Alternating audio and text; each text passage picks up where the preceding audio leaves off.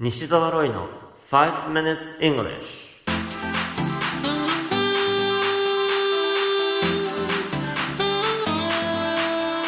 Good morning everyone こんにちは。イングリッシュドクターの西澤ロイです。5 minutes English このコーナーは朝の5分間で気楽に、そして楽しく英語のポイントを一つ学んでしまおうというコーナーです。毎回面白いもしくはびっくりするような海外のニュースをご紹介しておりますが、今回のニュースはオーストラリアのタスマニア島からです。クリスマスの翌日、12月26日は、オーストラリアではボクシングデーという祝日なんです。早朝に目が覚めたウィリアム・グレゴリーさんは、家の外にある自分の車を見て、思わず頬をつねった。かどうかはわかりませんが、まるで夢の中にいるような光景を目にしました。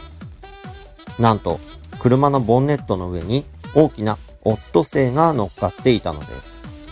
さらにこのオットセイ、車から滑り降り、グレゴリーさんのもう一台の車の上にジャンプ。ちなみにこのオットセイの体重は約200キロ。車はフロントガラスが割れたり、ボディが凹んだりしてしまったそうです。この辺りでは数年前にも街中でオットセイが目撃されました。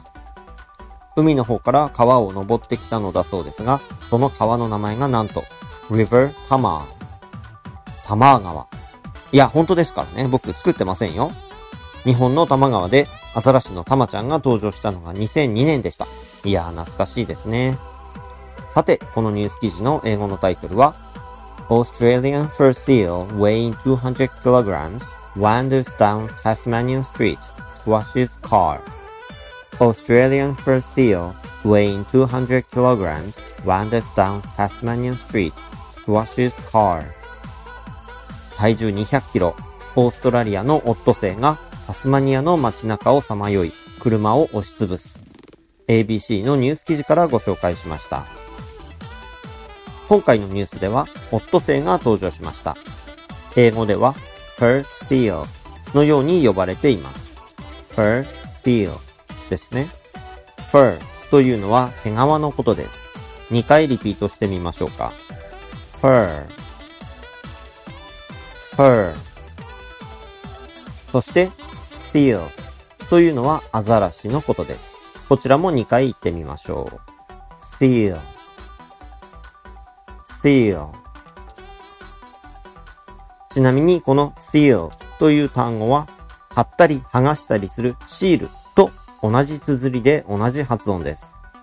ちなみにシールを表す seal は本来封印のことを表しますのでぜひ覚えておいてください。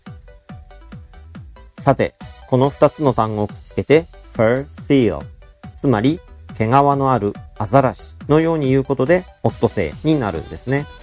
では、オットセイもリピートしてみましょう。fur seal fur seal では、他にも海の生き物の英語名をちょっと確認しておきましょう。まずは、ラッコ。これは sea otter と言います。otter というのはカワウソのことですね。海のカワウソ sea otter のように英語では言います。では2回リピートしておきましょう。sea otter sea otter では次に人手を英語で言えますか？これは知らなかったという方でも一発で覚えられると思います。人手のことは英語で starfish と言います。人手って漢字だと海の星って書くんですよね。英語では starfish つまり星の魚ということですね。こちらも2回リピートしましょうか。starfish starfish You have been listening to 5 Minutes English お届けしましたのはイングリッシュドクター西澤ロイでした。西澤ロイの書籍、頑張らない英語シリーズが10万部を突破し、全国の書店で好評発売中です。頑張らない英語学習法、頑張らない英文法、頑張らない基礎英語、頑張らない英会話フレーズ、頑張らない英単語記憶法。ぜひ書店の語学コーナーでチェックしてみてくださいね。それではまた来週お会いしましょう。See you next week. Bye bye!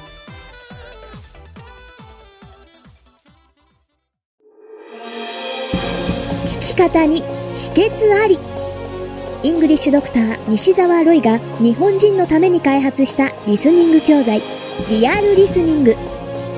誰も教えてくれなかった英語の聞き方の秘訣を教えます。